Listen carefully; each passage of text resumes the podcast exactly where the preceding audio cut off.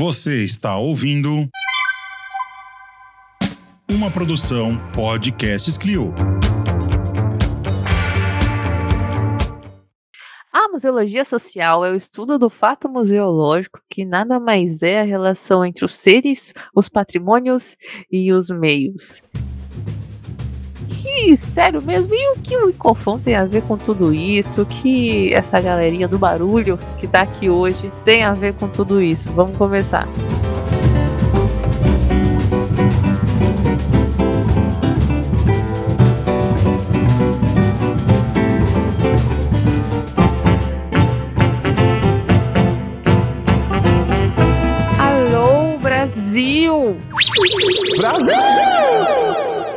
Aqui de novo mais uma vez com vocês, Museanders. Mais um host, mais um encontro maravilhoso, hein? Vou dar um spoiler. Vocês já leram, né? Obviamente, aqui o título, mas vai ser muito bom. E aqui na minha bancada, antes de tudo, além de mim, temos Gustavo Dalva. Olá, queridos ouvintes, tudo bem com vocês? Olha, um prazer enorme aqui estar com vocês hoje, um prazer enorme estar aqui com o Bruno finalmente para a gente poder gravar. Foram várias idas e vindas aí e agora estamos aqui. Bora que bora, que vai ser muito louco, vai ser muito da hora. Exato, depois desse maravilhoso, lindo, temos outra maravilhosa, linda, maravilhosa, que é Marina Gouveia. Hello, museanders! Boas noites, bons dias, boas tardes. E oi, Ju, oi, Gu. Oi, Bruno, que bom que estamos todos aqui reunidos hoje para conversar sobre este assunto e as polêmicas atuais. Vocês são muito polêmicos, sabiam, galera? Uma hora, olha, os olha, tá melhor do que a revista Quem isso aqui. Muito, muito, muito obrigada desde já pelo nosso participante deste episódio. Mas agora eu quero que ele se apresente um pouquinho para vocês, Museanders, caso vocês não conheçam. Bruno Brulon. Olá, pessoal. Bo boa noite, boa tarde, bom dia para quem estiver escutando esse podcast em outros momentos do seu dia. Queria dizer que é um enorme prazer estar aqui com essa equipe maravilhosa. São todas e todos lindos, para falar a verdade. A gente não, vocês não estão vendo, mas são uma equipe super animada. É, enfim, estou com muito prazer. Eu sei que foi difícil a gente chegar nesse, nesse acordo de horários, porque esse ano está sendo um ano complicadíssimo para todo mundo, né? Essa retomada de atividades, essa entrada no mundo híbrido. A gente tem que se dividir em dois, mas eu estou gostando muito de estar aqui inteiro nesse podcast é, na noite de hoje. Ai, ah, meu Deus. Acabei não me apresentando, né, Juliana? Vocês veem que eu sou, eu sou um entrevistado rebelde. É, mas, enfim, eu sou Bruno Brulon, museólogo, historiador, antropólogo também, de doutorado, trabalho com museologia. Gente, eu, esse ano eu constatei que esse ano está comprando 20 anos que eu entrei na graduação de museologia. Caraca! É uma loucura. São 20 anos em contato com a museologia. É, então, é, isso dá, uma, isso dá uma, uma sensação de, de, por um lado, de ficar velho, mas por outro lado, de, de, que a museologia tomou conta da vida, né? Porque é mais do que eu, é mais da metade da minha vida em museologia. Então, é, eu faço isso, obviamente, com muito prazer. Eu acho que todos nós aqui, aliás, essa é uma característica da área, né? Ninguém faz, faz museologia obrigado. A gente luta para fazer. Então, isso faz com que só pessoas muito apaixonadas estejam nesse campo. E não é diferente comigo. Então, eu sou professor é, de museologia, principalmente das disciplinas teóricas, na Unirio, é, na graduação e na pós-graduação em museologia e patrimônio. É isso. Não é, é por amor, gente. Se fosse por reconhecimento, dinheiro, fama, sucesso, glória, seria nosso. Mas é isso, a gente teve quase que buscar, Bruno. Você estava na Coreia, não era? Pois Uau. é, tava... eu, eu tentei fazer aí na minha volta, mas a gente acabou adiando, mas agora já estou no fuso horário brasileiro, felizmente. Quase fomos lá. Eu iria, viu? Porque eu assisto muito dorama. Eu gosto muito da Coreia. Eu iria facilmente pegar no seu bracinho lá e vamos, Bruno. Primeiro comer um lamen, aí depois comer cachorro quente coreano. Nossa, você, Bruno, a minha primeira pergunta, você comeu kimchi coreano? Então, kimchi foi praticamente só o que eu comi, porque lá eu sou só tem isso, né? Lá muito. só tem isso em todas as refeições. Então, Sim. realmente foi uma experiência de conhecer kimchi em todas as variedades. Tem de todos os jeitos. Ai, é, é um patrimônio, patrimônio imaterial. Gente, Sim. eu não sei, eu não tenho ideia do que é isso. é a selga fermentada. E tem fermentada que... e apimentada. E muito apimentada, muito né? apimentada. É bom, é? É bem bom. Para quem gosta de comida apimentada, assim, depois de você comer quase todo dia, você repensa. Tá adquirido, né? Mas é muito bom.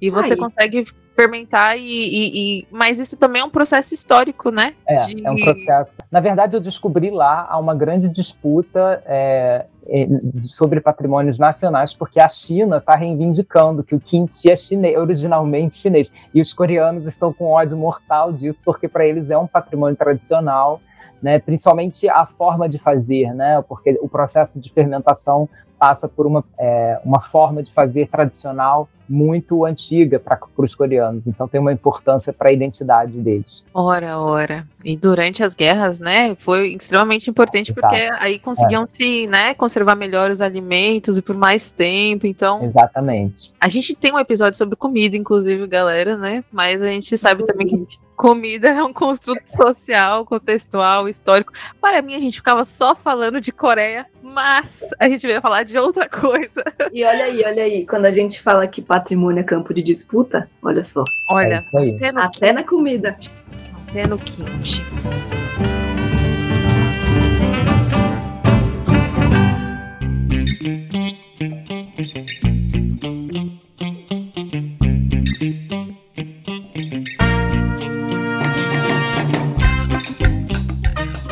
Quando você falou aí que passou mais tempo da vida, né, na museologia até do que em outro campo, fazendo outras coisas, mas a gente quer saber o que, que por que que você começou a estudar museologia, por que entrou nessa área, como que foi assim se engendrando, saber um pouquinho mais da sua trajetória para a gente traçar até o que temos hoje, uhum. né? Mas o que que rolou lá? No seu passado histórico aí? Nossa, essa é uma pergunta super pessoal, né? Por que, que a gente escolheu fazer o que a gente faz? É. Não, então, eu é, é, é realmente acho que para todo mundo é um processo muito difícil quando a gente está ali para escolher a graduação, né? Ainda mais é, cada vez mais cedo a gente tem que fazer essa escolha, e para mim não foi diferente. A museologia é, tem a ver um pouco com. Enfim, eu, sou, eu, eu, fiz uma pesquisa muito intensa sobre cursos que eu poderia gostar. Eu confesso que eu pensei, na época eu pensei pouco sobre atuação profissional e mais sobre o que eu iria passar fazendo nos quatro anos de graduação, cinco anos, na, na minha época foram quatro. É, e, e, isso foi o que mais me fascinou, assim, quando eu me deparei com a grade de museologia, com a possibilidade de é, cursar disciplinas de diferentes matrizes é, de conhecimento, né? Quer dizer, não, a gente não tem aquela aquela, aquele direcionamento tão estreito que algumas, alguns cursos dão.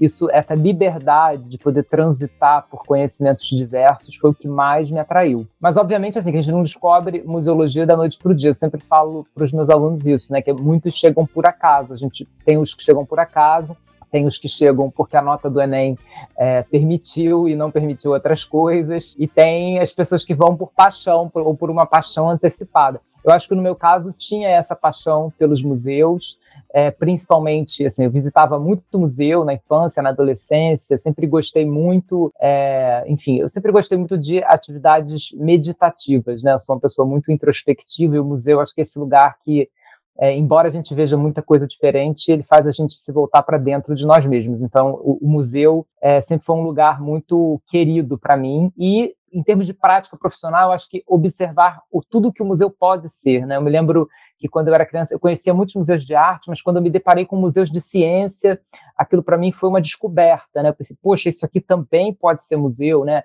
E a interatividade, a construção de um, de, de um conteúdo muito mais atrativo, né? principalmente para quem quer explorar coisas novas. Então, é, esse, esse despertar aí do, da, da potência do museu foi o que me levou para a museologia, mas obviamente sem saber para onde a museologia ia me levar, porque eu acho que isso a gente não sabe até quando a gente está lá no curso e vai se descobrindo nesse processo, descobrindo a museologia e se descobrindo ao mesmo tempo, né? E, e principalmente descobrindo tudo que a museologia pode ser, porque eu acho que esse é o grande barato, assim. Por isso que eu fico, eu fico às vezes triste. Hoje mesmo eu tive um aluno que era ótimo aluno, mas trancou o curso porque passou no outro vestibular. Eu fico assim, putz, ele poderia ter sido um grande museólogo, porque a gente vê que a museologia abre, né, e outros cursos fecham muito. Enfim, eu, eu transitei por outras áreas, então também falo isso um pouco da minha da minha própria, do meu próprio contato com, outros, com outras disciplinas.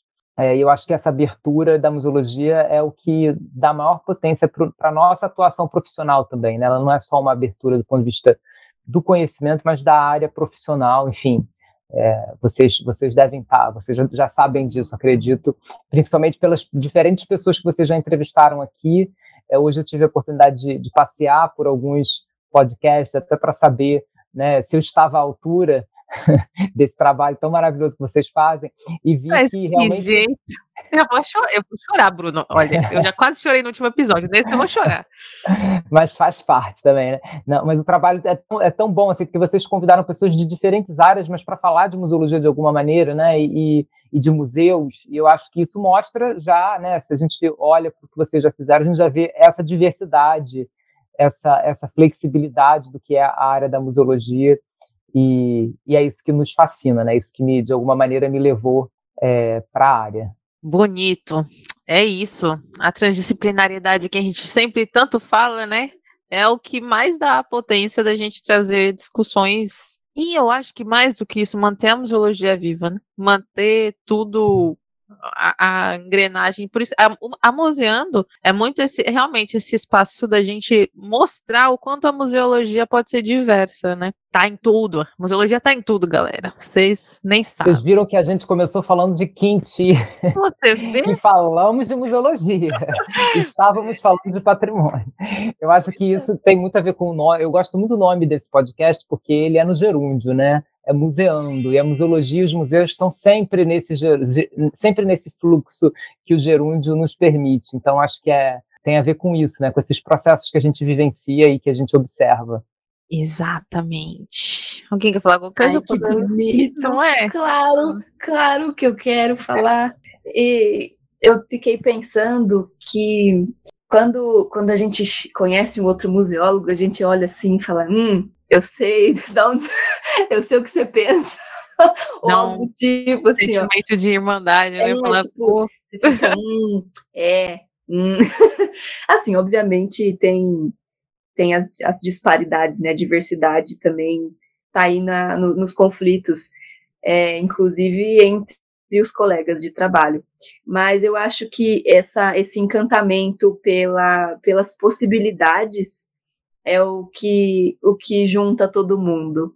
Porque, de fato, é, cada vez mais que eu estudo museologia, eu falo cada um é uma coisa, cada museu é um universo, e em, em cada cidade, em cada, né, indo do micro para o macro, né, em cada bairro, em cada cidade, estado, país, comunidade, países, sei lá, continentes.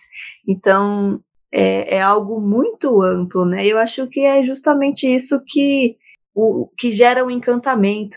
É, a gente se, se perguntou, teve um episódio que a gente falou, será que um dia vai esgotar assunto pra gente falar? E assim, cada episódio a gente não dá conta, nunca dá conta de falar de tudo, assim. Então, é, essa amplitude, essas bordas super elásticas e, e translúcidas e fluidas que trocam entre si, elas movimentam muita coisa, né? Sim, inclusive a nossa vontade de continuar fazendo museologia, porque, meu Deus, tem que Não, nunca esgota, gente. Não tem como esgotar, eu acho que esse é o grande barato, né? Exato. Ai, vamos entrar na pauta, galera, que está aqui. A gente vai e volta, mas a esse gente é se perde, a gente vai indo, a gente vai pensando em coisas aqui. Nossa, mas... já pensei muita coisa de patrimônio, já pensei, já só conversa aqui já me veio, já me veio umas três ideias de pauta aí, ó. Inclusive, Bruno, aguarde que chegará mais e-mails. Maravilha. É. Enquanto você, quando você voltar da próxima viagem, a gente faz, ou então, enfim, você sabe muito provavelmente será requisitado mais uma vez. Mas para hoje, a gente quer falar um pouco sobre o ICOFON, porque a gente já falou do ICON, né? A gente, a gente entende que é importante trazer para os museanders é, é, esses, esses locais que são importantes para a área também, para a gente se colocar politicamente, colocar nossa produção, né? Porque aí a gente vai conseguir se unir um pouco melhor e conseguir fazer, né, com que a gente consiga crescer a área. Então, a gente trouxe aqui para falar um pouco sobre Kimchi, claro, e sobre o Icofon. E aí a gente quer saber um pouquinho da história, qual é a história da formação do Icofon, o que, que é o Icofon, E, e, e, assim, por enquanto é isso. E primeiro, desse panorama aí para o Museander que não uhum. sabe o que é o Icofon, qual é a história dele, qual que, o que, que ele é? O ICOFON é o Comitê Internacional para a Museologia, né? um comitê específico para estudar museologia dentro do ICOM né, do Conselho Internacional de Museus. Então, como vocês podem imaginar, a gente já está falando aqui de museologia desde o início, é um comitê bem amplo, com muitas linhas de atuação, é, e que, de certa forma, está ali é, no, no, no, coração, ou vamos dizer assim, no, no centro pensante é, do ICOM. Né? Então, é, acho que vale, eu sei que vocês já, já trataram disso aqui em outros episódios, mas vale lembrar recuperar um pouquinho a história do Conselho Internacional de Museus, né? O ICOM foi fundado em 46, no pós-guerra, naquele momento ali de reconstituição das sociedades e, e dos patrimônios. E, e, e, e, ele se organizava já desde o início com comitês internacionais, quer dizer, com comitês nacionais, né, voltados para os países, com a representatividade dos países, que é o que constitui a maior parte dos, do, dos representativos do ICOM, mas também com comitês internacionais temáticos. Cada comitê temático ele vai tratar de um assunto. Então, a comitê sobre documentação, o SIDOC, a comitê de, ação, de, de educação e ação cultural, o SECA, né, comitê de museus e cidades. Então, é, é, há essa, na verdade, hoje nós temos 32 comitês internacionais e cerca de 146, se eu não me engano, comitês nacionais, porque os nacionais estão sempre variando, porque às vezes tem novos países que se constituem e outros é, se desestruturam, enfim, então é um número, mas em torno de 140 e 32 comitês internacionais. Esses comitês internacionais, logicamente, eles não foram todos criados logo no início é, da fundação do ICOM, eles vão ser constituídos é, ao longo do tempo, e o ICOFON, como um comitê de museologia, ele vai ser fundado em 1977, é, na gestão de um presidente do ICOM, que era um tcheco, o Jan Jelinek, né, que vai ser uma pessoa muito importante no campo dos museus do leste europeu, uh, num momento bastante sensível para a cultura né, e para as instituições na Europa, um momento em que a Europa está politicamente dividida pelo Muro de Berlim, né, com o bloco capitalista e o bloco comunista, e o ICOM vai fazer essa ponte aí como um órgão internacional entre os pensadores sobre museus e sobre, especificamente no caso do ICOFON, sobre museologia. Né? Quer dizer, qual era o diferencial aí? Porque museu e museologia não são a mesma coisa, né? Para quem está chegando na área agora, é, a gente entende que a museologia é um campo um pouco mais amplo do que os museus, né? Ela abarca os processos que envolvem museus, né? Em sua em sua amplitude, envolvendo também o patrimônio, os processos de memória, de constituição é, de, de, de, de coleções, mas também do patrimônio imaterial. Então, a gente entende a museologia como algo muito mais amplo. A gente sempre volta naqueles conceitos básicos que foram propostos lá atrás, na década de 60, 70, pelo Stransky, né, o Zbigniew Z. Stransky, que é um dos, um dos, teóricos considerado o pai da museologia teórica, né, no sentido de ter formulado as primeiras problematizações, reflexões do ponto de vista de uma teoria da museologia. Ele vai propor é, conceitos estruturantes da nossa área, eu posso falar rapidamente, obviamente, que a gente não vai entrar em detalhes, mas os conceitos de musealidade, museália, né, objeto de museu, e musealização, né, musealização como um processo central de que é, trata de atribuição de valor às coisas, de que trata os museus, mas que, se a gente for parar para pensar em termos de processo, obviamente que a musealização ela não se esgota, ela não tem começo, meio e fim dentro de um museu. Né? Ela, tem, ela é um processo mais amplo. O processo de atribuição de valor começa na sociedade, né? e de alguma maneira ele vai desembocar na sociedade também, porque é a sociedade que transforma, que recebe, que consome aquilo que os museus estão produzindo enquanto discurso e enquanto valor. Então, a partir desse entendimento mais amplo dos museus, de que havia, deveria haver um campo específico para o estudo dos museus e dos seus processos, se, se, se formaliza essa ideia no seio do ICOFON de estudar a museologia e, principalmente, ali na década de 70, o escopo principal desse comitê, né, hoje há outras ambições, mas naquele momento o escopo principal era pensar a museologia enquanto uma disciplina científica autônoma. Né? Então havia esse pleito pela museologia como ciência.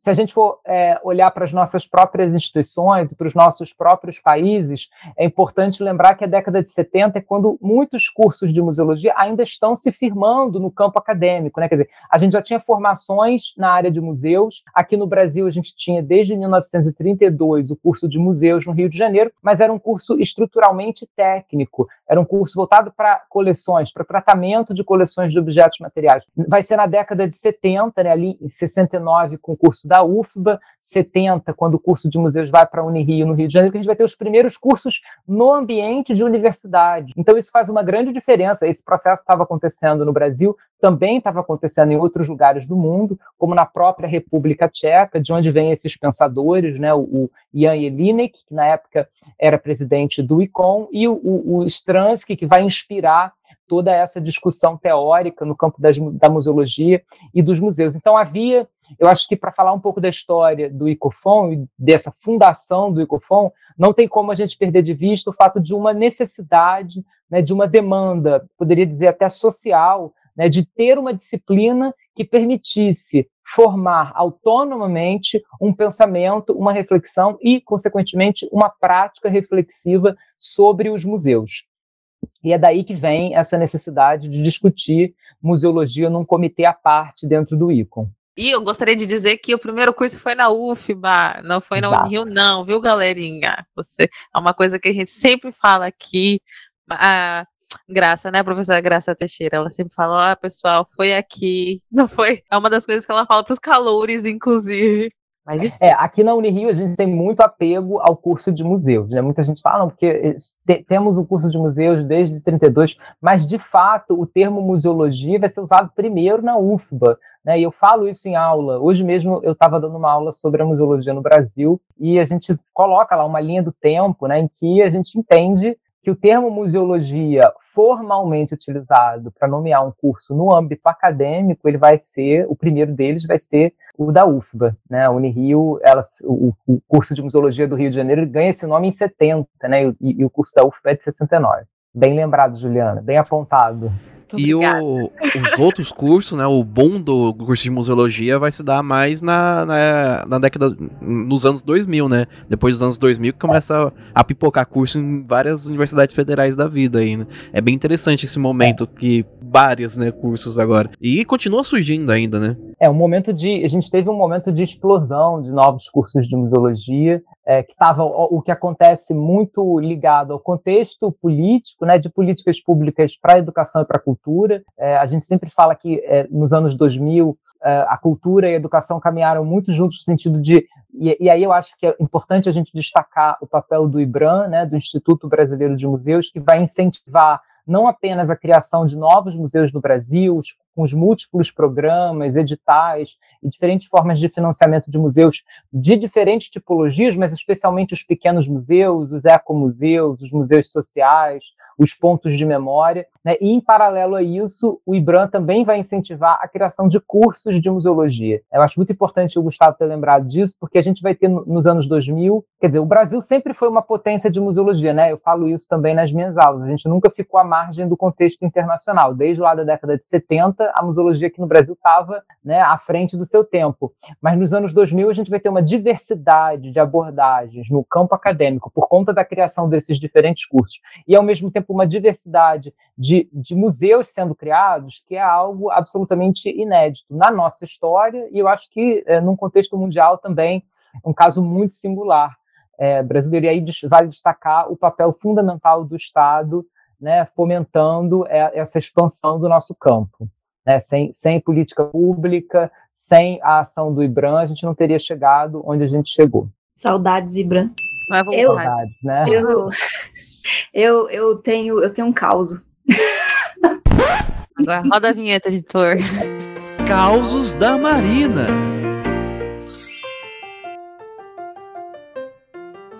Vai lá.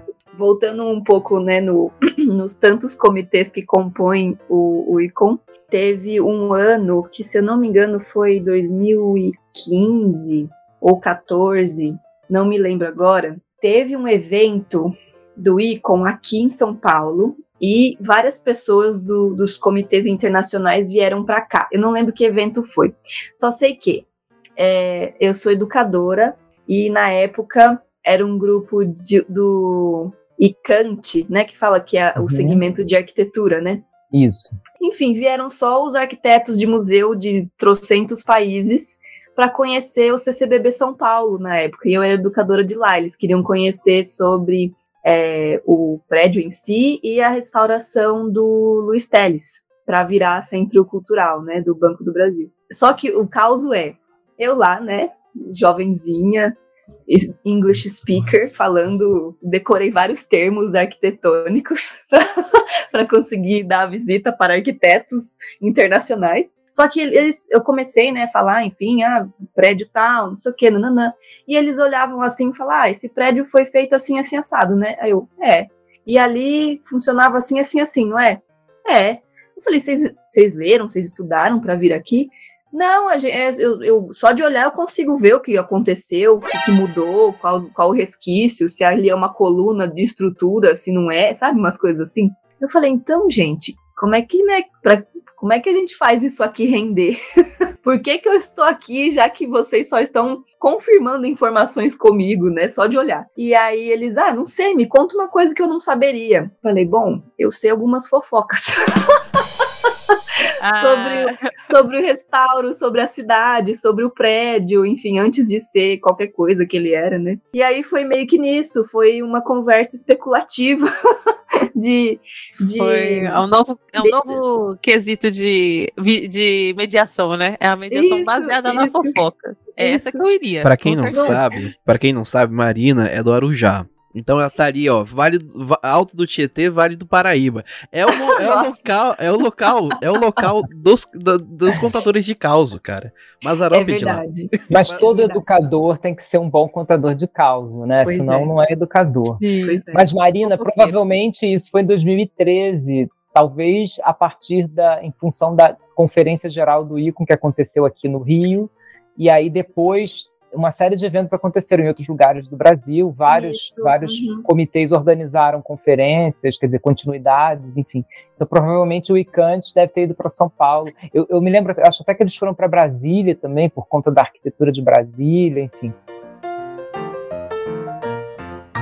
Mas é- esse caso é interessante porque mostra o quanto esses comitês eles são especialistas, né? Quer dizer, eles são comitês de especialistas, de profissionais Sim, sim. especialistas em determinada área. Então isso é muito interessante porque, né, enfim, quando você se afilia ao ICOM e escolhe um comitê desse, você está entre especialistas da sua área. Por outro lado, também tem as suas fricções aí, né? Comitês com- contra comitês, pessoas é, as disputas de ego que a gente sabe que tem em todos os lugares, enfim, eu acho que é, vale apontar que o, o ICOM é um, um órgão extremamente normativo e profissional, né? Quer dizer, não é, é, eu acho que é importante isso, porque não é o mundo dos museus inteiro que está ali, né? É, ainda que hoje o ICOM tenha 45 mil membros, né, em torno de 45 mil membros, é, é um, um, um recorte né, de profissionais que têm acesso, né, ou que estão muito bem nas suas carreiras e que chegaram em determinado ponto que podem, por exemplo, viajar o mundo, que podem falar outras línguas, né? Então isso também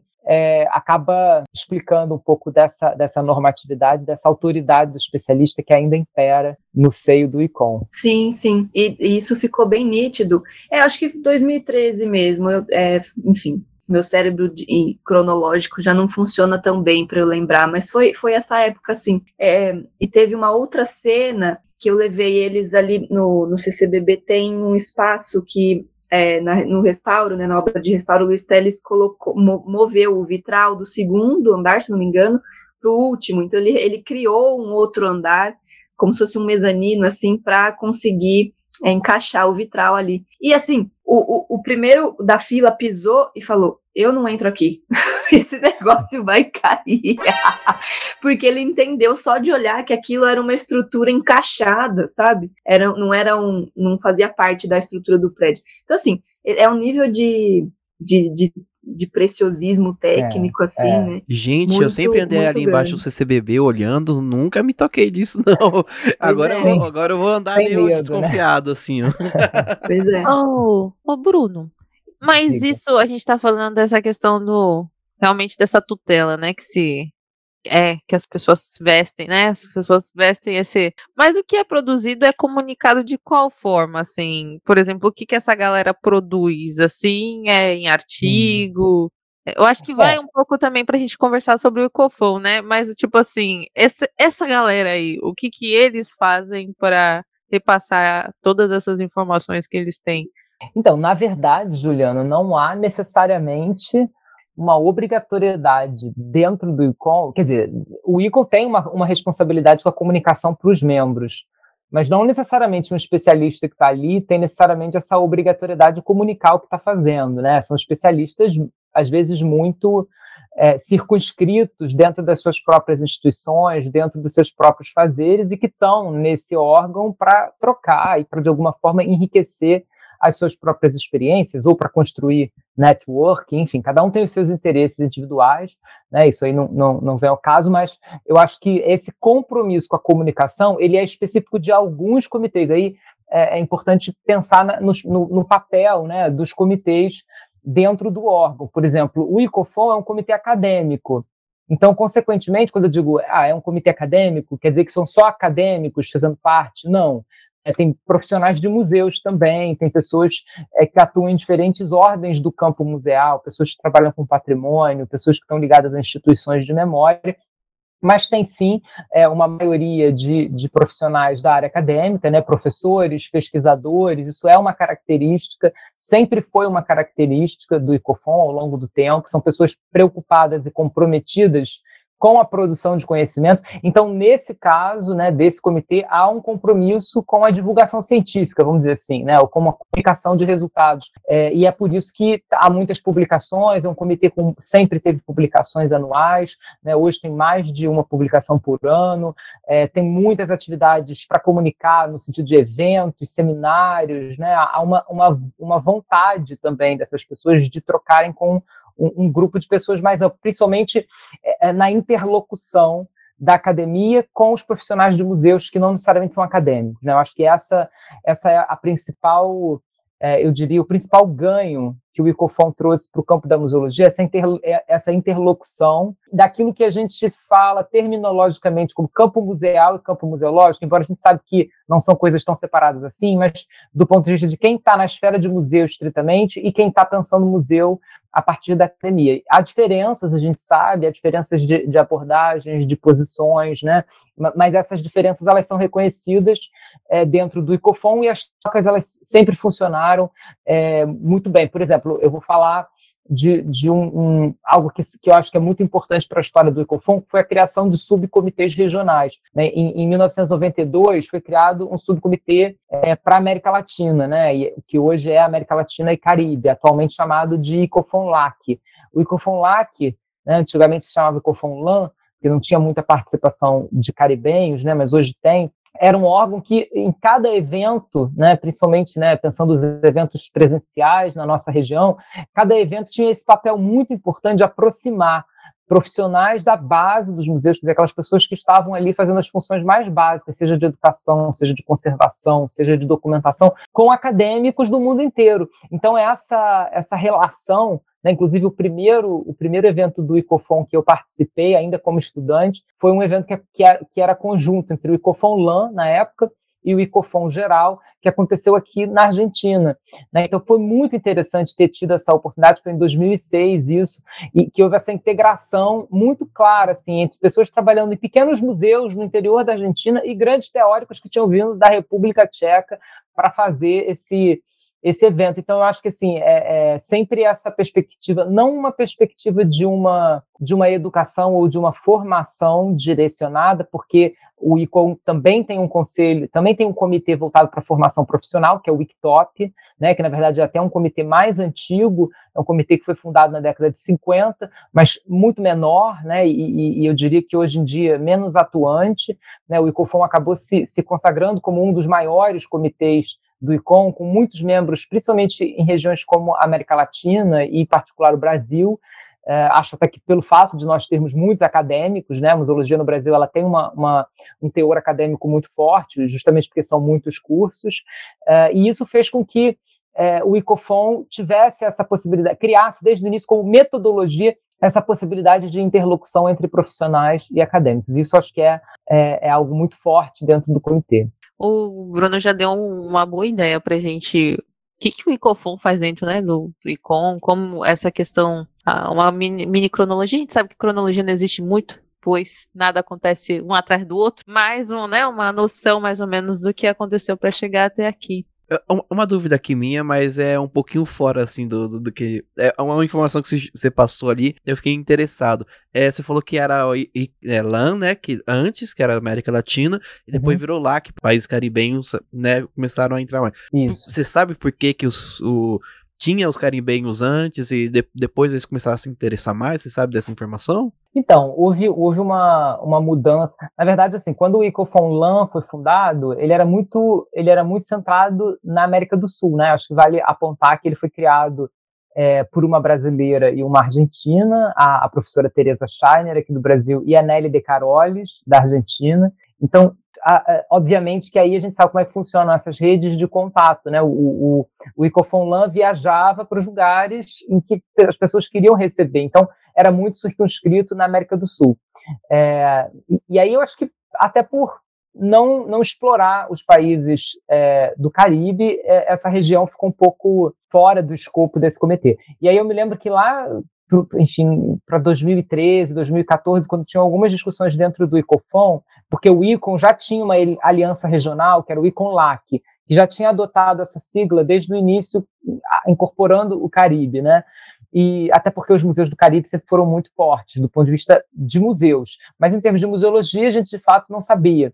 E, e aí, em 2014, alguém perguntou: poxa, mas por que, que não é LAC também? Né? Afinal de contas, a região incorpora, deveria incorporar o Caribe. E, e, e aí, de fato, na, até aquele momento, a gente não tinha membros caribenhos, assim, pelo menos não tão atuantes quanto os latino-americanos da, da América do Sul. E, e aí, eu acho que começou, enfim, houve uma gestão propícia. 2014 é um ano que tem uma mudança de gestão no Icofon LAN. E aí, a, a nova presidente, eh, que também era da Argentina, a Olga Nassor, que é uma uma colega muito querida que fez um trabalho incrível eh, de inclusão nesse comitê, ela começou a propor coisas, atividades e, e eventos na região do Caribe. Então isso foi muito interessante porque nós fomos para vários lugares, fomos para o Panamá, fomos para Cuba, levando assim um pouco desse comitê e, e, e ao mesmo tempo descobrindo assim coisas maravilhosas de produções acadêmicas que né, já existiam é, é desde, desde muito tempo. Algumas coisas que já haviam dialogado com o Icofon antes, na década de 70, na década de 80. Por exemplo, quando a gente foi a Cuba,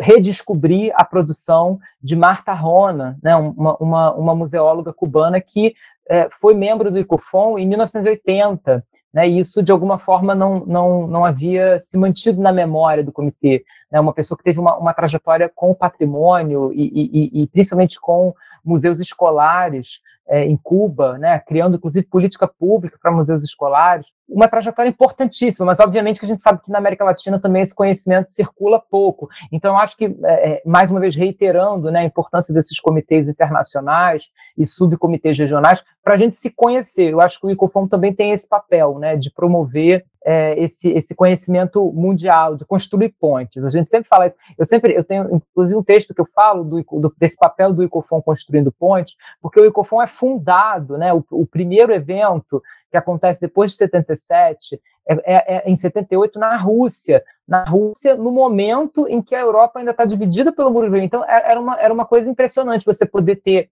pessoas dos dois lados do muro discutindo museologia, inclusive latino-americanos participando né, de, um, de um evento internacional acontecendo no bloco socialista. Então acho que é, o, o, o Icofon ele já nasce com essa perspectiva de, de construir pontes e eu acho que do ponto de vista da produção de conhecimento aí está a sua força, né? o Icofon é o, é o, grande estourador de bolhas, assim, né? Ele estoura a bolinha para o pessoal sair conhecer os outros. Eu achei, gostei, gostei. Sim, muito legal, né?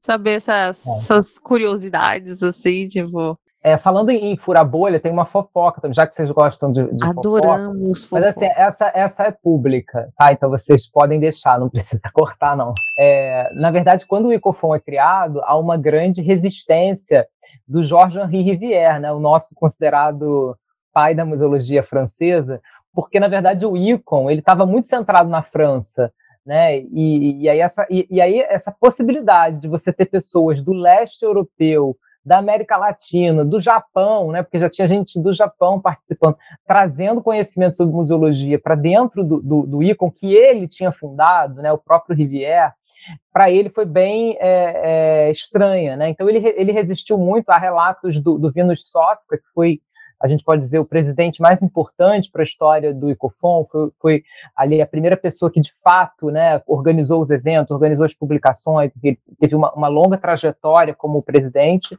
É, ele, ele relata isso, que nos primeiros momentos é, o pessoal do leste europeu teve que convencer o Rivière de que era possível produzir conhecimento a partir daquela daquele lugar e, e, e, de que o Icon não sabia tudo, né? Porque a, a grande, o grande questão para o Riviera, não, nós já estamos discutindo conceitos e teorias desde o início. Então, para que um comitê para isso? Mas na verdade a gente sabe que não, né? É, o, o ICON ele tem um caráter normativo. Eu acho que é, quando a, a Marília Bonas falou da definição de museu aqui, ela deixa isso muito claro, né? Por que, que o ICON se preocupa com esses conceitos universais, globais, porque isso vira recomendação, vira política pública. Não é, não é esse o papel do ICOFON. O papel do ICOFON é, é gerar reflexão, né? é pensar a museologia teórica dentro de um ponto de vista de, de refletir sobre, de problematizar, de fazer perguntas, e não de necessariamente fechar conceitos. Embora a gente tenha um trabalho de terminologia também, e muito forte, com dicionários produzidos, etc., mas é, o principal é a construção de, de, de um conhecimento que não é absoluto. Né? Eu acho que isso, para dentro de um órgão normativo, e principalmente para um órgão francófono, majoritariamente, né, precisou aí de um trabalho de furar a bolha mesmo. Então, acho que o Gustavo usou o termo certo. Que sintomático, né? É. Só digo isso. Por que será? Não é uma coisa assim. Depois o povo fala que teoria histórico-crítica não é besteira. Oh, meu Deus, é só, é tudo contextual, galera. E tudo tem um porquê, né? No passado. É, minha gente, coisas para se refletir. A gente já, o Bruno já trouxe muito assim, né? Também o por que, que o Icofon é importante na produção mesmo do que a gente faz. Mas aí você se pergunta, Musiander, como é que faz para chegar, fazer parte do Icofon? É só bater na porta, toque, toque, toque, falar: Olá, galera, quero participar? Como é que faz para fazer parte do Icofon, Bruno? Então, tem uma parte do processo que ela é, obviamente, é, ligada ao próprio ICOM, né? Preciso ser membro do ICOM para ser membro do ICOFON. Quando a gente se, se torna membro, né? Se, se, se afilia, a gente tem a possibilidade de escolher um comitê. Geralmente a gente se torna membro através de um comitê nacional. Então, aqui no Brasil, nós nos nos apresentamos ao ICOM Brasil, né, com uma cartinha de intenção é, e uma cartinha de recomendação, como, como é a norma é, dos comitês nacionais. E aí, imediatamente, você pode escolher o seu comitê é, internacional. E, e, aí é nesse momento que você escolhe, assim eu espero, os, os futuros jovens membros do ICOM né, escolham o ICOFON, que é um comitê que tem, assim, a gente, eu, eu tenho, o número de membros, ele, ele é difícil, porque ele varia de ano para ano, mas a gente tem uma, uma, uma estimativa de que o Brasil é um dos países que tem maior número de membros. Né? A França ali, tem muitos membros franceses, mas está sempre, eu acho que esses dois países, a França e o Brasil, são, são os países que têm maior número de membros dentro do ICOFON, justamente por esse, eu acho que esse interesse histórico, né? Se a gente for pensar e aí fazer, fazer obviamente referência aqui à figura de Valdir Rússio, que foi uma das primeiras, né? Quer dizer, a gente já tinha pessoas, já tinha a, a, a Fernanda Camargo Moro, do Rio, que, que participou do momento de fundação do, do ICOM, mas a, a Valdiza foi a primeira membra do, do board, né, do, do conselho diretivo do ICOFON, e a, a, Fernanda Camargo Moro fez parte da criação do ICOFON, né, não do ICOM, é, do ICOFON, e, e, logo depois a Valdiza Russo ela passa a integrar o corpo diretivo em 1980. E, e eu falo sempre da figura da Valdiza Russo ligada ao ICOFON, porque ela teve esse papel de trazer pessoas, né? Ela sempre foi muito assim, estudando a história do comitê, a gente vê na figura dela essa pessoa que levou o Brasil para dentro do, do ICOFON. A própria professora Teresa Scheiner, ela conta que foi a Valdiza que num evento de museologia mandou um bilhete, botou um bilhetinho assim para ela, é, venha para o ICOFON pensar a museologia.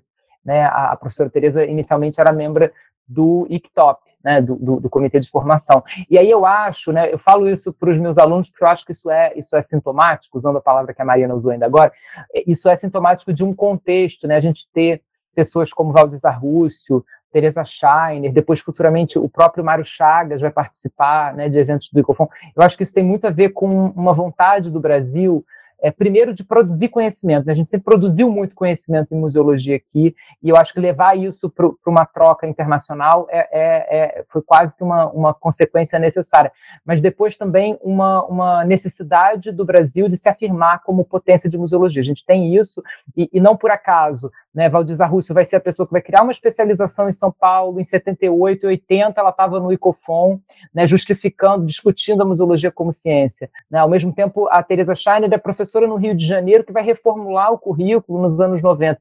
Então, quer dizer, essas pessoas estavam buscando né, escopo teórico para justificar e para legitimar a museologia nos seus quadros institucionais. A gente está observando aí, né, nessas décadas, um processo mesmo de legitimação da nossa disciplina. Então, o ICOFON teve essa importância, eu diria que no caso brasileiro, de fundamentar o nosso campo para a gente ter é, hoje né, uma base teórica reconhecida né, como ciência social aplicada, né, como considera, consideram os órgãos de pesquisa no Brasil. Só nome fraco, hein, galera?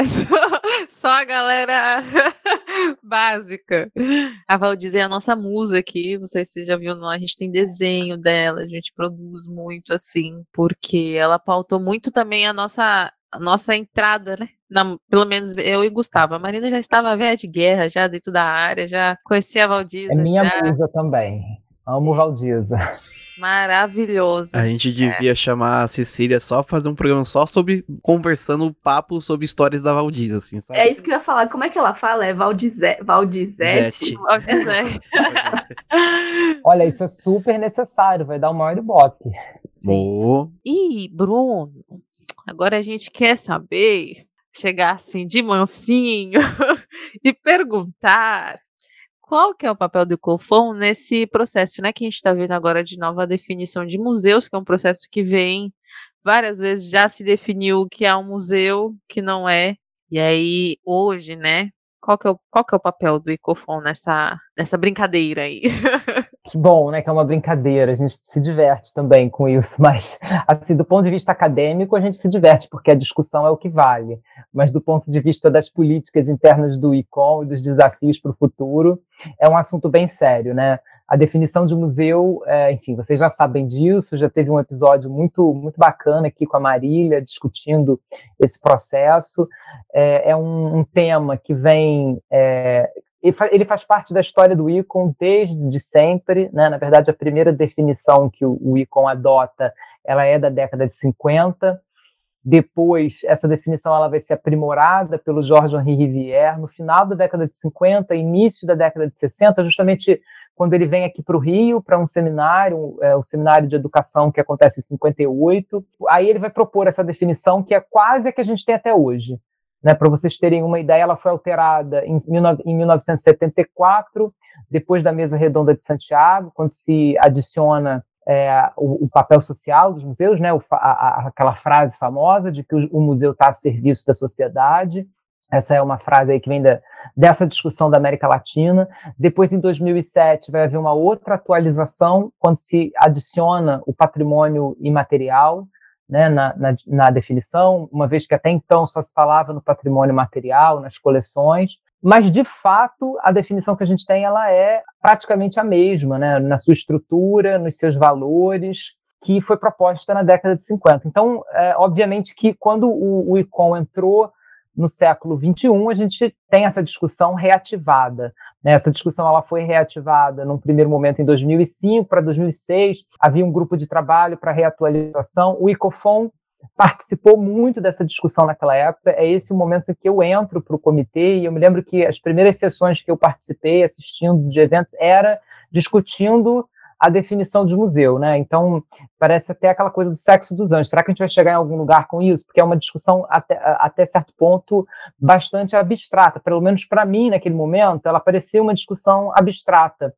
E, e isso avançou até que chega 2007 e o ICOM aprova sem debate. Né? Eu falo sempre isso, porque é, é surpreendente, pro, considerando o debate que a gente tem hoje, naquela época, assim, vale dizer, né, naquela época, não é tanto tempo atrás assim, mas é, o, o, o ICOM tinha menos membros, havia um, o que a gente entende hoje como participação, era algo muito diferente. Né? Ou como, não vou dizer que não era democrático, quer dizer, era democrático, supostamente todo mundo podia tomar a palavra, mas as coisas eram muito aprovadas assim burocraticamente, todo mundo levantava uma plaquinha, era assim, ninguém, ninguém questionava muita coisa, e aí a definição passou e a gente supostamente teve uma atualização naquele contexto. É, só que esse debate continuou, né? E principalmente o ICOFON, como eu disse antes, sempre foi um órgão questionativo, sempre foi um órgão de um comitê de reflexão crítica e, obviamente, que a definição e os conceitos, né, que vieram sendo pensados né, acho importante lembrar que desde os anos 90 o ICOFON tem um, um projeto de pesquisa específico voltado para termos e conceitos. É o projeto de pesquisa que foi coordenado pelo André Devalet e que deu origem ao conceito-chave, né, junto com François Merres, deu origem ao dicionário enciclopédico de museologia e, e está dando origem, e deve ser, deve ser publicado uma primeira versão esse ano, a um novo dicionário de museologia com mais de mil termos, né, um projeto muito substancial e que tem produzido é, vocabulário controlado né, para nossa área. E, obviamente, que a definição de museu ela está ali presente, né, ela sempre vem sendo questionada, discutida, diferentes abordagens são consideradas, mas do ponto de vista normativo do ICON, esse texto, né, que faz parte do seu estatuto, essa definição sucinta que a gente conhece hoje, ela é, como a Marília chamou a atenção aqui, né, considerada a espinha dorsal dessa organização. Quer dizer, ela vai orientar quais vão ser as recomendações, quais vão ser as ações, ela vai orientar o código de ética do ICOM, ela vai orientar políticas públicas no âmbito de diferentes nações. Né? Aqui no nosso caso, no Brasil, a gente tem um, um, uma especificidade, porque a nossa legislação né, de 2009, ela considera a definição de museu, na verdade, a definição que a gente adota, né, quase na sua integralidade, ela não é nem a de 2007, ela é a de 74. Né? Então, quer dizer, o, o, a nossa legislação ela já está desatualizada em relação ao próprio ICOM, mas ela está ali, a definição está ali. Então, a, a, Política Nacional de Museus, obviamente, vai ser orientada por isso também. Então, é uma definição que acaba tendo efeitos políticos e sociais muito grandes, muito maior do que o próprio ICOM. Né? E, e, e, isso faz com que essa discussão ela tenha uma, uma importância, mas ao mesmo tempo ela seja extremamente polêmica se a gente pensar que o ICON é uma, um órgão de mais de 45 mil membros de diferentes lugares do mundo, com mais de 140 países representados e que estão tentando chegar numa única definição de museu para representar todo, ou seja, para ser um acordo comum, um consenso. Né? Então, isso é, é praticamente uma missão impossível. E essa missão impossível né, nos levou à, à, última conferência geral, que foi em Kyoto em 2019, ela gerou um grande debate, uma grande polêmica, eu acho que a maior na história do ICON, é, no sentido de que houve uma proposta bastante aberta e polêmica, porque, de fato, o processo para se chegar nessa proposta ele não foi muito transparente, muitas pessoas sentiram falta de debate, gostariam de ter participado mais, os comitês especializados não se sentiram representados ali, para dar um exemplo, né? o termo educação, que não estava presente, e, e, o ICOM ter um, um, comitê de educação. Então, assim, algumas coisas assim aumentaram a polêmica, a coisa saiu né, do, do, do esperado, e é, numa, grande, numa grande assembleia extraordinária se decidiu por postergar. Né? Então, uh, teoricamente, iria se postergar por mais um ano, mas aí o ICOM entra numa crise é, de, de, governança muito grande, e em 2020 se aprova um novo, é, um novo comitê, né, um comitê reformulado, né, que é o Comitê Permanente para Definição de Museu, que é o ICOM Define, e pela primeira vez o ICOFON vai ser abordado para protagonizar esse processo. Então foi uma coisa assim, é, é, eu até brinquei antes, quando a gente estava discutindo a pauta, que é uma coisa que caiu no meu colo, sem, sem eu, de fato, procurar, porque, de fato, o ICOFON ele já tinha perseguido essa discussão antes. É, na verdade, é, o, o, o, antigo presidente do Ecofon, François Meresse, é, era membro do comitê anterior e ele pediu para sair desse comitê porque ele, ele, teve muita dificuldade de trabalhar no comitê da definição que foi proposta em Kyoto. Então havia uma grande polêmica envolvendo o Ecofon também, né, uma grande insatisfação por parte do comitê. E aí quando me convidam para fazer para ser para ser o, o co-presidente junto com a minha colega Lauran Bonilha Merchev da Costa Rica, né, na verdade a gente já estava trabalhando ali, mas a gente não tinha essa ambição de coordenar esse processo, até porque é um processo, né, é uma responsabilidade muito grande, um processo muito trabalhoso, a gente já sabia que seria, mas quando há essa proposta, a gente não eu, pelo menos no meu lugar de presidente do ICOFON nesse momento, não poderia é, é, negar, né, uma vez que o ICOFON já vinha perseguindo essa discussão. Então, acho que foi um pouco uma responsabilidade, uma obrigatoriedade, e ao mesmo tempo eu já vinha pensando, porque o ICOFON enfim, tem esse projeto de pesquisa. A gente tinha feito uma pesquisa com membros, depois de outro, para saber a opinião dos membros sobre a definição de museu. Então, a gente já tinha um trabalho em andamento. E isso chamou a atenção de outras pessoas no ICOM, do ponto de vista, e aí eu é, acho que isso tem a ver com o que a gente já falou antes sobre o papel do ICOFON, né, porque do ponto de vista da pesquisa, né, todo mundo queria um processo participativo, eu não acho que foi por malícia, que não houve um processo participativo antes. Foi por falta de conhecimento de que, como a gente poderia desenvolver uma metodologia que permitisse mais de 200 comitês do ICOM participarem. Né? E, e isso era para participarem para escrever uma única definição. Isso ninguém tinha conseguido conceber até então. Então, me chega essa demanda. E aí a gente começa a trabalhar numa metodologia de pesquisa, né, que foi uma metodologia é, que nós desenvolvemos nesse comitê, que envolvia 18 meses, né, a gente planejou uma metodologia de 18 meses com quatro ciclos de consulta aberta a todos os comitês. Nós tivemos uma taxa de participação de 76, quase 77% dos comitês, que é a taxa de participação mais alta na história do ICO. Nunca houve uma consulta na verdade, para vocês terem uma ideia, as consultas anteriores do ICON tinham uma média de 30% de participação. As pessoas não gostam, não gostam de participar de pesquisa, mas nesse caso, mais de 70% participou. Além disso, a, a maior taxa de participação veio da, das Américas, né, da América Latina e da América do Norte, o que é absolutamente inédito no ICON, um, um, órgão absolutamente eurocentrado, né, e com uma maioria de europeus. Então, é a primeira vez que a, a, as Américas e a América Latina, a gente fala as Américas, mas assim, a América do Norte só tem dois países, né? Canadá e Estados Unidos. Então eles tiveram 100% de participação porque os dois participaram. Mas na América, na, na, América Latina nós tivemos 89%. Quase todos os países responderam à pesquisa. Então a gente atribui isso um pouco, obviamente, a, a ter sido um processo coordenado por dois latino-americanos, mas também por uma vontade maior da América Latina de participar mesmo no processo, né, de construção coletiva. Então nós, enfim, esse foi um processo bastante árduo. Nós chegamos agora nós estamos aqui é, quase prestes a entrar o mês de agosto, quando esse debate vai chegar finalmente ao, fim. A gente está muito aliviado, independentemente de qual vai ser o resultado. Quer dizer, temos uma definição proposta, ela obviamente ela, ela é, rompe em alguns sentidos com a definição anterior, mas ela mantém algum, alguns valores, e isso é, é, obviamente passível ainda de ser discutido, mas eu acho que tudo que está ali naquela definição foi extremamente discutido dentro desse comitê, isso eu posso dizer né, até coisas que eu inicialmente não concordava, em alguma, em alguma medida me convenceram, ou a gente teve que ir pela maioria, porque para ser democrático a gente tem que escutar a maioria. Então, assim, a definição que está ali é o que a gente pôde fazer, eu tenho certeza absoluta que tudo que a gente poderia é, é, explorar para chegar num, num, resultado melhor a gente fez.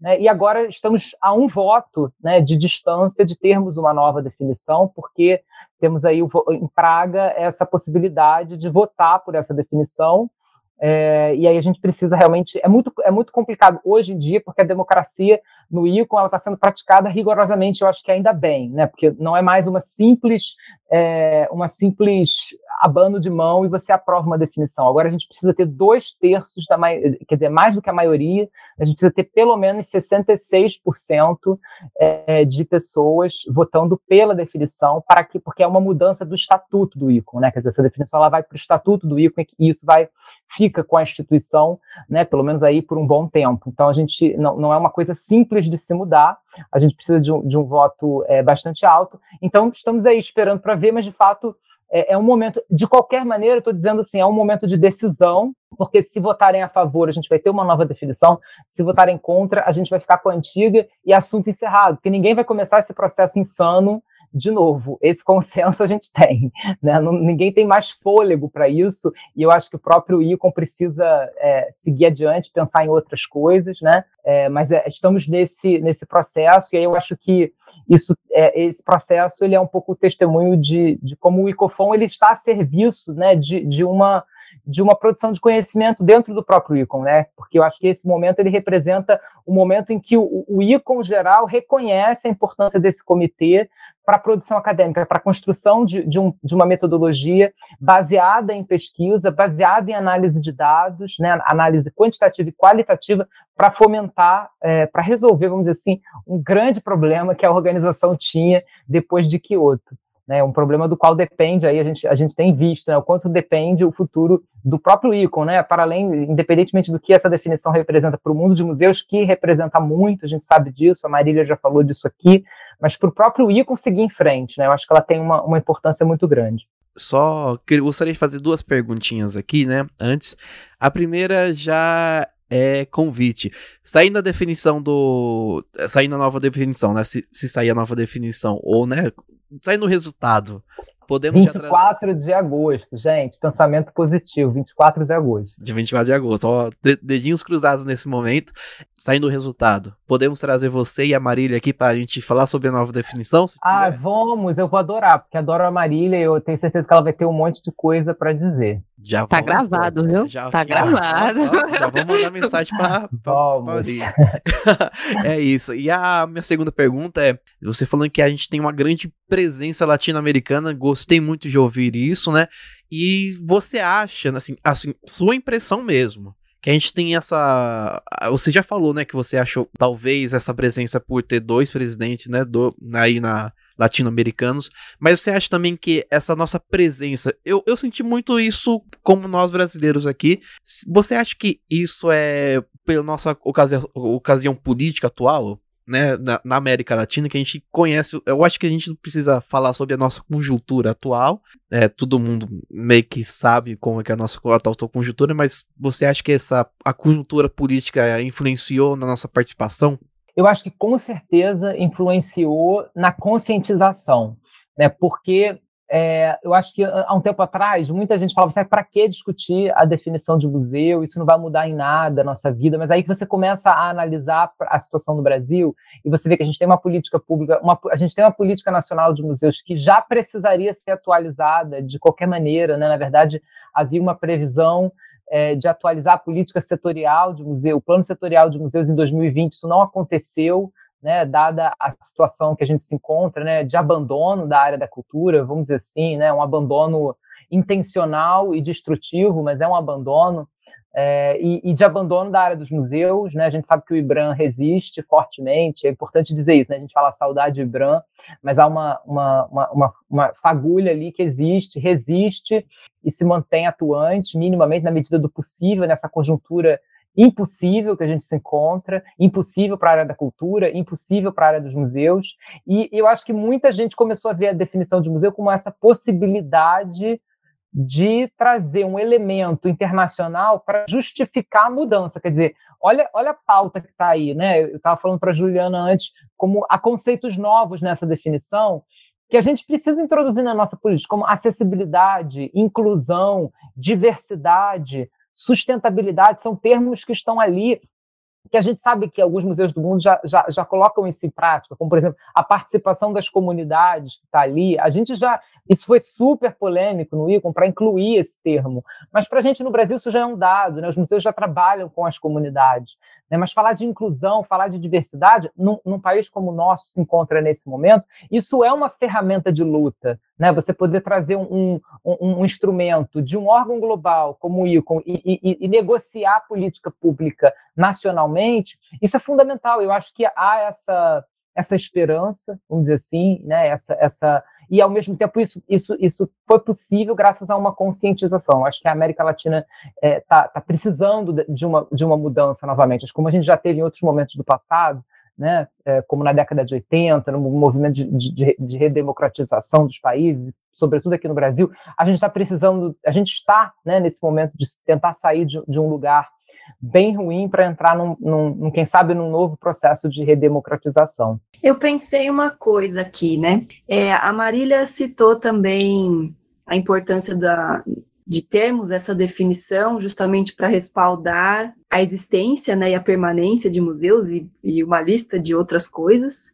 É, daí as políticas públicas e tudo mais que o Bruno falou agora. Mas é, a, quando o Gu começou a falar sobre a expressividade de pessoas da América Latina, tanto na pesquisa quanto na, nos comitês também, eu fico pensando, estudando, assim, lendo bastante, vejo que nas últimas décadas tem, a, as, enfim, a museologia não normativa, sei lá qual é o nome que, que, que podemos citar aqui, as sociais, as, as adjetivadas, enfim, elas, elas vêm galgando, né, seus, seus lugares, suas perspectivas e esses discursos de pluralidade, né, polifonia, que nem tem ali, tá ali um termo também na, na definição, na, na nova proposta, né, de definição de museus. É, você acha que essa expressividade de pessoas da América Latina tem a ver com isso, do tipo, parem de falar por nós, vamos falar por nós mesmos e por aí vai? Entendeu? Eu, eu fui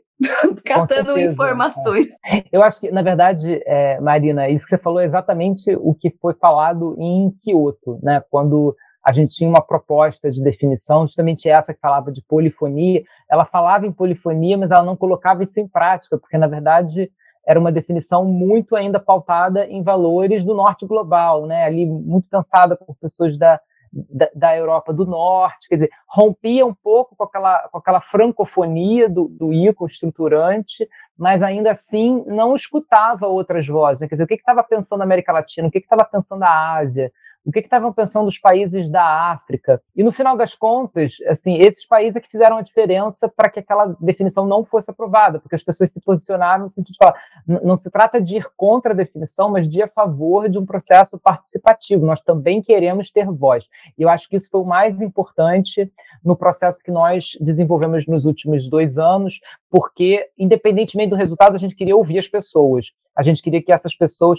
E, e foi um processo muito árduo, assim, de, de, por exemplo, primeiro porque ele aconteceu durante a pandemia, né? Eu acho que isso também vai. Então, você incluir, mas ao mesmo tempo num, num momento de, de, muita precariedade, né? Por exemplo, a gente teve uma grande dificuldade de se comunicar com os países da África mas fomos atrás deles, né? Eu acho que a África, no final, teve uma participação ali de cerca de 65%. Não foi a participação mais alta, mas foi significativa, porque nós, alguns, alguns comitês da África sequer é, são comitês ativos no ICOM. Às vezes, quando o comitê é, é, é, pouco ativo ou quando ele tem poucos membros, o ICOM não considera nem o seu poder de voto. Mas mesmo assim, nós fomos atrás desses comitês para saber o que, que, eles estavam pensando. Então, eu acho que esse processo de, de inclusão dizer, é muito fácil você botar no discurso, né, que é polifônico, que é inclusivo, mas você colocar em prática, né, quem trabalha aqui com acessibilidade, com inclusão, sabe disso, dá muito trabalho e, e, e trabalho difícil, né, gente? Ainda mais no contexto que a gente vive. Então, é, foi muito trabalhoso, acho que isso, isso não há dúvida. Mas é, é, tem a ver com esse processo, com essa demanda exatamente do que você trouxe de, de países que não se sentiam representados, que nunca tinham tido voz, porque geralmente as decisões do ICOM, né, historicamente, as grandes decisões sempre foram tomadas entre é, diretores de museus europeus, né, sempre são essas as pessoas que estavam é, é, opinando, decidindo, né? as, as, tomadas de decisão elas são feitas entre pessoas ocupando grandes cargos em museus da Europa, né? E, e, e o ICON ele, ele acaba seguindo uma agenda desses países. Então, obviamente que a gente teve uma ruptura. Eu acho que vai levar aí um tempo ainda para a gente entender o que que. Primeiro, vamos ver se, se, a definição vai ser aprovada ou não, mas depois disso, acho que a gente vai ter um tempo para amadurecer e compreender o que, que significou esse processo internamente, né, para esse para esse órgão tão eurocentrado, mas que em determinados momentos teve aí sua, o seu eurocentrismo abalado. É muito legal, né? Como a história dessas tipo das instituições, a história da, das organizações mesmo dentro da museologia acompanham as progressões sociais da própria museologia, né? Tipo dos é, museus da é. própria museologia, essa participação, a questão do participativo é, tá muito, né? Muito é. mais. A gente fez um episódio, vai, na, sobre museus, é, museus de assentamento. A gente hum. fez um episódio sobre museus escolares. Uau, que barato. Sim, vai sa vão sair ainda. Mas todos eles têm muito. Todo, tá sempre falando sobre participação, sabe? Sobre participativo. Eu acho que tudo mesmo que reverbera, né? Do, dentro é. da museologia hoje em dia vem muito dessa necessidade de entender que o museu é o mundo, né? Como já diria é. o, o, famoso. Nossa, Eu já citei Mário Chagas hoje, a gente vai logo mais aí, a gente vai lançar uma figurinha do Você já me citou hoje, aí tem o Mário E é isso, assim, é bem legal ver isso. E dá mais fôlego também, saber que a gente pode é. participar disso, que não é imutável, sabe? Exatamente, exatamente. Bom, a gente já falou tantão de sobre o COFON, sobre a importância dele, sobre com, sobre sociedade, sobre tudo isso. Eu acho que as nossas dúvidas foram sanadas, até surgirem outras, porque é assim que a museologia é, né? Mas a gente queria saber agora, assim, essa pergunta veio muito porque a última, toda, né, dia 18 de, eu esqueci o mês. Maio. 18 de maio, isso. Eu ia falar março. 18 de maio a gente tem o dia do, né, do museólogo, e aí a gente tem o dia, a semana, né, dos museus. Também que é pela, que é, que é proposto pela ICOM pra gente pensar a museologia, pensar os museus, os espaços que a gente atua, fazer com que a galera vá de fato para os museus. De 2022 a gente até comentou, fez um episódio sobre o tema que foi o poder dos museus, né? E até citamos Mário Chagas também, esses últimos dias que ele falou sobre o poder dos museus, o poder da memória ou a memória do poder, e enfim. É, a gente, é tudo muito interligado neste mundo museológico. Mas isso tudo para contextualizar o Museander e para saber, porque a gente quer saber pro Bruno, né? Que tema que você escolher, escolheria para esse Dia Internacional de Museus para ano que vem? Que dia, que, que, qual seria um tema que você acharia importante hoje, assim, para gente ser para ser discutido ano que vem? Olha, de, dentro do ICO isso inclusive foi discutido, né? Porque eles discutem os temas com certa antecedência e o ICOFON sempre participou muito, muito ativamente, por exemplo, aquele ano que teve é, os museus e histórias difíceis, né? Foi um ano que a gente participou porque a gente queria discutir questões relacionadas à escravidão, questões relacionadas a passados repressivos, a violência no museu, enfim. É, e aí esse ano, ano passado, eu acho, teve uma nova, uma nova rodada assim, de debates em torno de futuros temas para o próximo triênio. Para o ICOFON, girou muito em torno de questões relacionadas à descolonização, né, o aportes decoloniais, é, a perspectiva de inclusão também, é, e há um tema que eu acho que certamente será, eu não, não sei se é para o ano que vem, mas eu acho até que o ICON já decidiu, é, que é a sustentabilidade. Né? Eu acho que esse é um tema que deve vir aí nos próximos anos, é, museus e sustentabilidade. Eu acho que tem alguns temas que, que eu consideraria importantes que nós vamos precisar discutir, né? principalmente coisas relacionadas é, à própria mudança de, de termos da definição de museu, para a gente começar a pensar nos diferentes contextos o que, que quer dizer. Né? Então, por exemplo, a questão da participação que você estava falando antes, né? A gente fala muito em participação, mas do ponto de vista da prática, o que exatamente significa isso, se não também, né, uma, uma, uma um, para algumas pessoas, participação é, é ameaça ao papel do museólogo, né? É, ou, ou é ameaça, ou, é, ou, é, uma perda de autoridade do museu em relação à sociedade.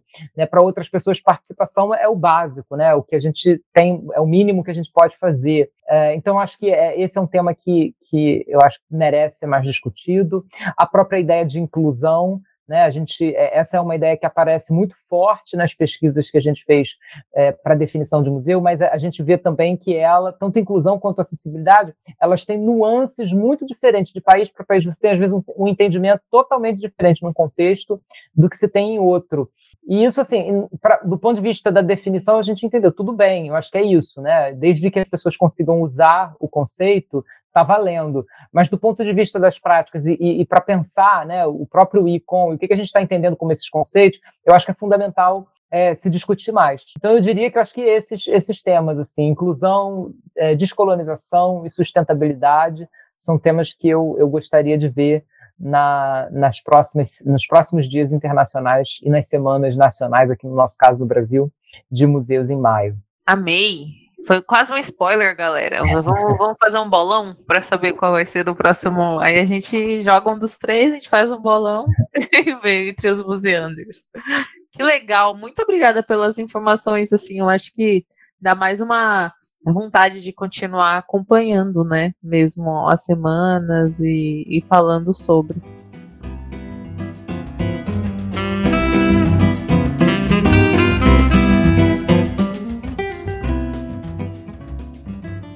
Então, a gente ficou sabendo aí, né? O Icofon, o que, que é isso? O que, que. Já recebemos algumas dicas do que pode rolar nas próximas semanas de museus. Então foi. E, e entre muitas outras coisas, né, Museander? Você percebeu que a gente conseguiu passear em diversos espaços dentro da museologia aqui nesse episódio hoje. Acho que isso é muito um reflexo do do Bruno, né? Assim, que passeia por diversos espaços acadêmicos dentro da museologia, tipo assim, da academia da museologia, já discutiu sobre muita coisa e tá nesse processo de discussão constante dentro de onde ele tá, né? E eu acho que era óbvio que a gente traria isso aqui também. Mas vocês sabem que tudo que é bom, um dia acaba, não é mesmo? Infelizmente, o episódio de hoje está acabando, mas sem antes a gente indicar, né? Importante, vocês sabem que a gente sempre indica alguma coisinha para vocês irem pesquisando aí e, e irem colocando mais caraminholas na cabeça. E aí, pessoal? E aí, Marina? E aí, Gustavo? Marina, tem alguma indicação? Fala pra gente. Eu criei uma indicação agora. Fiquei o episódio inteiro pensando é, porque a gente fala de Cofon, de Bruno e não sei o quê, e eu só lembrava de professora Cristina Bruno dando aula de. Como é que era a matéria? Enfim, mas era sobre teoria da museologia. Eu não lembro o título da matéria, perdão, gente. Eu acho que era processos metodológicos, históricos, museologias, enfim.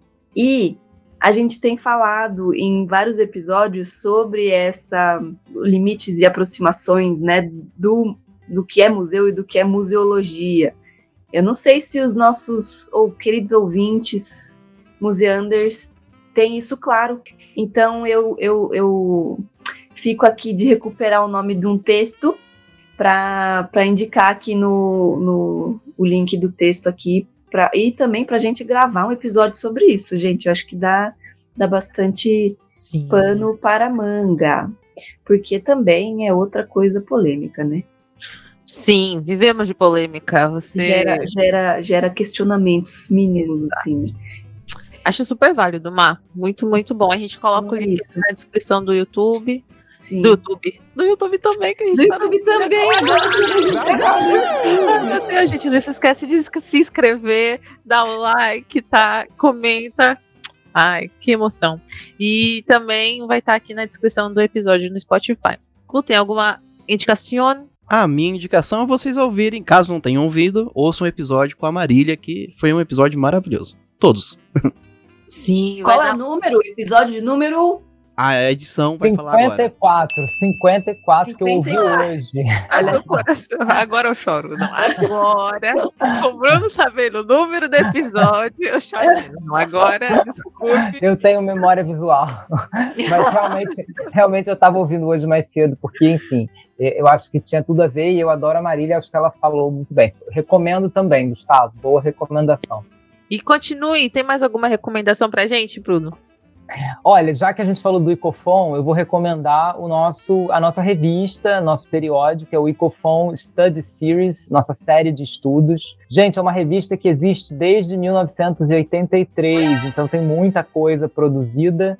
É, eu acho que é, tem uma, obviamente, aí um, uma evolução de produção em museologia, desde textos mais ensaísticos, agora textos mais acadêmicos, baseados em pesquisa. Então, nós temos ela disponível no, é, no na plataforma Open Edition é, e temos também no site do Icofon, que depois eu tenho certeza que o pessoal vai botar aí disponível. E dizer também que esse ano, fiquem atentos à Conferência de Praga, né? muita coisa vai acontecer, e esse ano no Icofon nós vamos discutir o tema, vocês estavam falando ainda agora de temas polêmicos, o tema do Icofon desse ano são os tabus da museologia e dos estudos museais. Então a gente vai discutir tabus Uau. e em breve uma publicação com os textos já vai estar disponível no nosso site. Então fiquem de olho aí.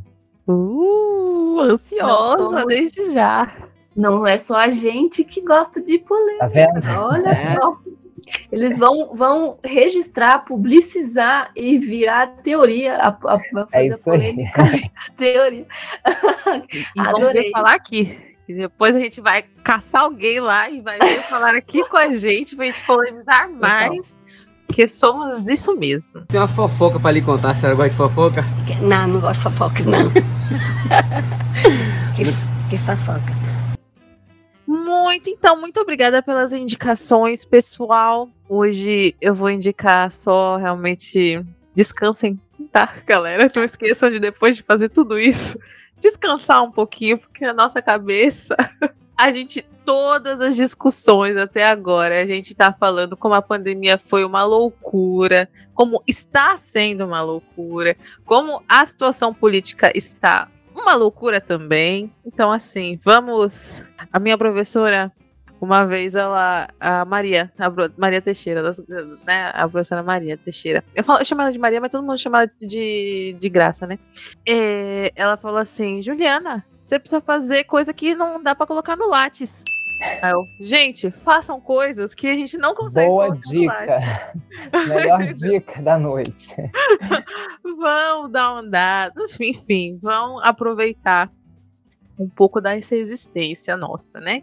A gente da melhor forma possível. Enfim, muito, muito, muito obrigado. Que episódio incrível, gostoso, maravilhoso. Eu tô assim, me sinto fabulosa com esse episódio. Estou feliz demais. Muito obrigada, Gustavo Nalva, por estar aqui conosco hoje. Eu que agradeço, um episódio maravilhoso, um episódio muito bom. Bruno, muito obrigado. Finalmente saiu o episódio e foi maravilhoso. Lindo demais. Não perdemos por esperar. Eu que agradeço por essa oportunidade incrível com essa equipe maravilhosa. Grandes, grandes museólogos e grandes comunicadores. Muito obrigada. Eu vou muito sair daqui. obrigada, Eu, eu vou sair daqui muito mal acostumado. Eu que agradeço, Ju, e Gustavo e Bruno por ter vindo conversar com a gente. E é isso, a gente está sempre expandindo e aprendendo. Eu não canso de dizer que toda vez que a gente grava, a minha cabeça fica assim, ó, toda vez. São assuntos, são pessoas, são profissionais, colegas queridos que a gente vai se aproximando cada vez mais e criando redes de outras formas, né? Virtuais por enquanto, quem sabe físicas, presenciais um dia, né? E profissionais também. Então, agradeço muito todo, toda essa aula, né? Que a gente acabou recebendo hoje. Não só os museanders que estão nos ouvindo, que está ouvindo falar sobre esse assunto pela primeira vez hoje, né? Mas a gente com certeza também pôde aprender muita coisa, muita, muita coisa. Até porque, falo por mim, né? Esses assuntos é, perpassam a nossa formação, mas não está diretamente na minha atuação. A minha atuação está ali com as pessoas. Eu não, né? Não falo sobre Icofon com as pessoas, com as crianças que vão no museu, sabe? Então, é, é, Depois é um... desse episódio, você pode falar. Posso, né? Vou, vou, vou encontrar algum jeito de falar sobre Icofon com as crianças. Eu já falei de tanta coisa com as crianças, é só, só, não é, só não foi um assunto que surgiu, né? Talvez seja possível. Vou criar um material, museologia para crianças. Primeiros passos. Primeiros passos. Enfim, muito, muito agradecida e feliz de poder conversar com vocês. E com o Bruno, muito obrigada de novo por ter vindo aqui conversar com a gente. Sim, foi uma aula muito dialógica, né? A gente conversou, não foi aquela. Foi, foi Um bate-papo. assim, Um bate-papo incrível. Muito obrigada mesmo, Bruno. Assim, eu falei que eu não tinha nem roupa para apresentar, Ah, para fazer isso aqui, mas como a gente sabe, assim como os museus, as pessoas podem entrar com a roupa que quiserem, do jeito Com que certeza. quiserem. A né? Gil passou perfume. Eu, eu lavei o cabelo, gente. Quando eu, Eu ia cabelo, falar isso, eu lavei o cabelo. É um momento especial pra gente, assim. Mas muito obrigada. A gente espera você em outros episódios e, obviamente, estará. A gente espera que você Para tenha mim vai ser um prazer. Adorei, pessoal, adorei muito e assim, super competente vocês, impressionante como vocês conduzem bem. A gente nem sente, né? Quando vê, já passou o tempo. que- Muito tranquilo. Parabéns aí pelo trabalho. Ficamos felizes, felizes demais. Se quiser fazer alguma última fala pra gente encerrar. Acho que é isso, agradecer mesmo pela competência, pelo convite, me sinto muito honrado, até porque isso realmente já é um, um, um marco, esse podcast, né? 60 episódios, eu estou muito honrado de estar aqui e vou escutar mais, né? Porque hoje eu escutei alguns, eu já tinha escutado um no outro dia, agora eu vou, vou, vou fazer disso uma rotina, porque acho que é, um- é, é uma forma muito interessante de produzir conhecimento também. Sim, Muito e falando em, em produção de conhecimento, estamos abertos a outros assuntos. Se você falar, quero Legal. conversar com aquela galera para, sei lá, refletir sobre tal coisa que estou produzindo. Se quiser indicar para algum aluno seu vir aqui falar também, a gente Bacana. tá, tá sempre aberto, as nossas pautas são amplas e também, enfim, estamos de, de portas virtuais abertas Abertas. Uhum. para você, para os seus alunos, enfim. Legal. Seja o que for. Porque quem ganha é a gente também, né? Isso é um favor que a gente que agradece. E o episódio, o podcast é ótimo pra lavar louça. Um dia que você não estiver lavando, tá lavando louça. Pois tá é, com certeza. Com certeza.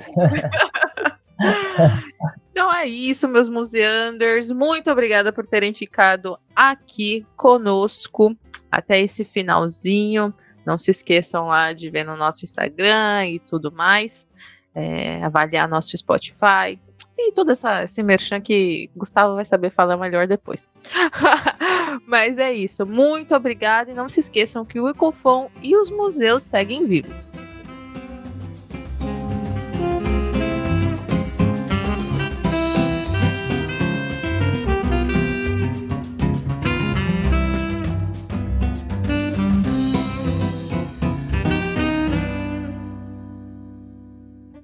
Muito obrigado, vão com Deus, valeu. Santos!